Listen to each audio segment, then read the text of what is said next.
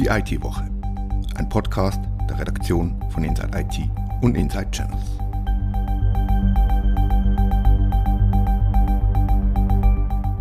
Willkommen zur neuen Ausgabe von Die IT-Woche. Wir reden über sichere Kühlschränke und Roboterstaubsauger, besprechen, warum eine 30 Jahre alte Software noch immer in Betrieb ist und sagen, warum die Swisscom-Forderung, Google möge durch den Netzausbau finanzieren, total Banane ist. Mein Name ist Rita Vogt, Redaktionsschluss für diese Ausgabe war Donnerstag, 2. Dezember um 18 Uhr. Die britische Regierung will Standardpassworte verbieten, titelten wir diese Woche über eine Meldung. Was steckt dahinter, Tom? Ja, also es geht um internetfähige Geräte, Internet of Things Devices, die die britische Regierung tatsächlich äh, nicht mehr mit Passworten wie 1, 2, 3, 4, 5, 6 ausgeliefert haben möchte. Also das heißt nicht, dass die User da Sachen anpassen müssen, aber es, das gilt für die Hersteller oder soll gelten. Die Regelung ist nicht in Kraft. Also das würde konkret bedeuten, dass äh, Hersteller von Roboterstaubsaugern nicht mehr 1, 2, 3, 4, 5 als Passwort setzen, sondern individuelle Passworte für jedes Gerät. Genau, das ist die Idee dahinter. Ausgenommen sind Desktop-Geräte, aber auch Laptops. Und eben das betrifft nicht die Privatanwender, das sind die Firmen, aber die würden empfindliche Strafen zahlen müssen, wenn sie sich nicht dran halten. Äh, die britische Regierung sieht vor bis zu 12 Millionen Franken, also im Pfund dann natürlich umgerechnet, oder 4% des globalen Umsatzes.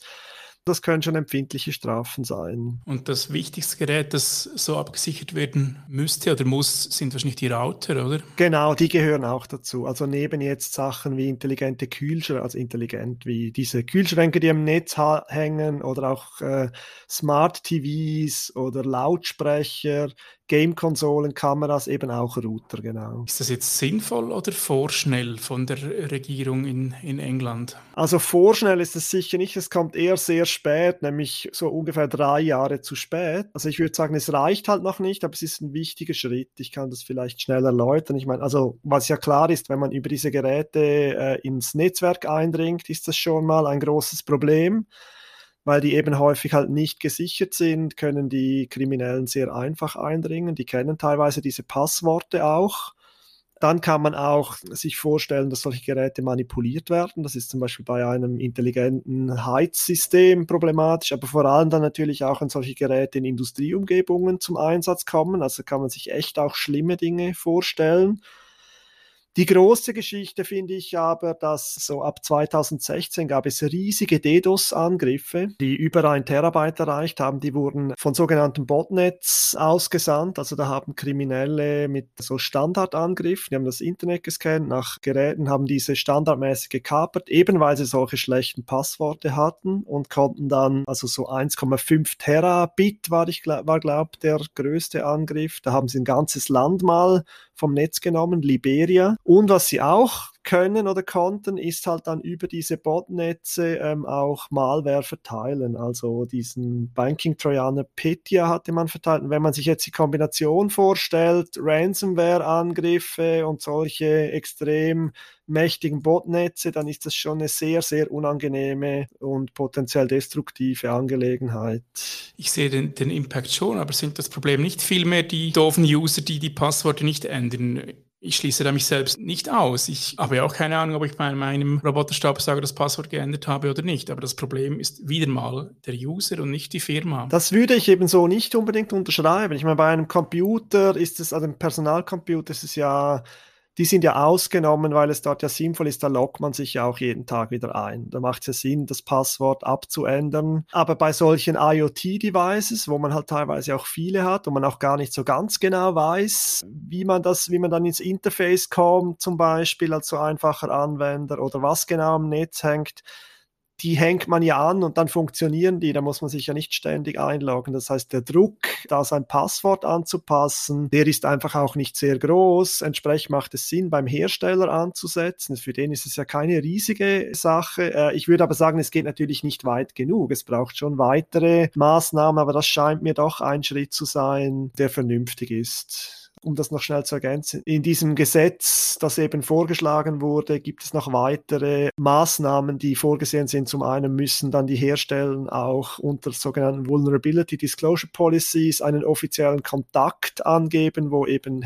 Whitehat-Hacker oder Security-Spezialisten Lücken melden können. Und sie müssen die Kunden darüber informieren, wie lange ihre Geräte mit Patches und Sicherheitsupdates beliefert werden. Wenn du mir das so erklärst, finde ich das auch eine wichtige und richtige Sache. Und glaubst du, dass andere Regierungen oder sogar die EU dem britischen Beispiel folgen werden oder folgen sollten? Ich denke das auf jeden Fall, ja. Momentan ist der Druck, glaube ich, nicht so hoch, weil momentan sind diese Botnetze ähm, nicht so mächtig. Die sind, sagen wir, zerstritten. Es gibt ganz viele offenbar. Da gibt es Security-Forscher, die sich das angeschaut haben. Die kämpfen so ein bisschen um die Vorherrschaft. Aber es ist durchaus vorstellbar, dass da auch wieder sich einer durchsetzt. Das wurde jetzt kürzlich mal sogar entdeckt, dass da wieder so eine dieser Malwaren in freier Wildbahn unterwegs ist, die eben damals so bis 2018 sehr dominant war. Und falls das wieder der Fall wäre, spricht man dann wieder über große DDoS-Attacken aus solchen Botnetzen und dann wird der Druck schon größer. Momentan ist halt Ransomware das große Thema, sage ich mal. Aber das kann sich immer ändern, sollte sich halt nicht. Also das kann man halt verhindern, indem man jetzt Maßnahmen ergreift und nicht erst, wenn dann wieder irgendwie große DDoS-Attacken gefahren werden.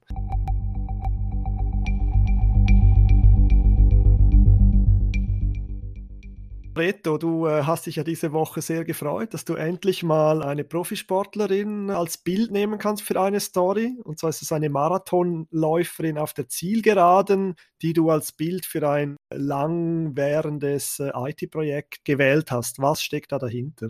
Genau, das auf dem Bild ist Gabi Andersen Schies zu sehen. Das ist die, eine Schweizer Marathonläuferin, die sich 1984 an den Olympischen Spielen unter 50 Grad Celsius dehydriert und ausgehungert über die Ziellinie gequält hat. Und Ähnlich ergeht es wohl dem Projekt Asal Futur von der Arbeitslosenversicherung, das jetzt endlich, endlich nächstes Jahr eingeführt werden soll. Ja, wir hoffen, dass es nur dem Projekt und nicht dem Projektleitenden so geht. ähm, wie lange läuft denn äh, dieses Projekt bereits? Das Projekt läuft jetzt knapp zehn Jahre und es geht darum, ein 30 Jahre altes System bei der Arbeitslosenversicherung abzulösen. Und dieses System nutzen die Mitarbeitenden der, der Arbeitslosenversicherung, um Kurzarbeitsbeiträge und Arbeitslosengelder auszuzahlen. Und die armen Kerle dort müssen das mit einer knapp 30 Jahre alten Software tun. Ja, ich glaube, das ist jetzt auch die Infos aus, einem Bericht der äh, Eidgenössischen Finanzkontrolle. Die haben uns immer wieder mit äh, Informationen über Asal Futur beliefert, das sich ja mehrfach verzögert hat und auch die Kosten sind gestiegen. Vielleicht kannst du dazu was sagen, was die Probleme und die Finanzen angeht. Ja, ursprünglich wurde es in einem Freihänder an die, an die Firma CSC vergeben und sollte eigentlich nur 22 Millionen Franken kosten, aber das hat sich immer wieder verzögert aufgrund dessen der, der langen Dauer und der Komplexität des Projekts offenbar. Und hat sich immer wieder verteuert und jetzt auch durch die Pandemie, wie die Finanzkontrolle festgestellt hat, braucht das Projekt nochmals 14 Millionen, sodass die Kosten jetzt, wie gesagt, auf über 150 Millionen Franken steigen werden, also sechsmal mehr als ursprünglich vorgesehen. Ja, das ist erheblich. Äh, jetzt aber eben diese, diese Marathonläuferin ist auf der Zielgeraden. Ich glaube, das gilt ja auch für das Projekt, wenn man dem EFK-Bericht Glauben schenken kann. Wie geht es denn da jetzt weiter mit Asal Futur? Also wenn die EFK recht hat und äh, sie beruft sich auf die Projektleitung, die sagen, dass das Projekt, also die Software, nächstes Jahr eingeführt werden soll und der Projektabschluss ist für 2023 geplant, also just 30 Jahre nachdem die IT-Systeme eingeführt worden sind. Aber die EFK warnt schon mal provisorisch vor, es könne zu weiteren Verzögerungen kommen. Also sie kann es nicht ausschließen, dass es wiederum zu Verzögerungen kommt. Und wir sind gespannt. Wir werden nicht das letzte Mal über Asal Futur gesprochen haben und Futur liegt in der Zukunft, also schauen wir mal, was diese bringt. Ja, bleiben wir auf jeden Fall am Ball, oder? Genau.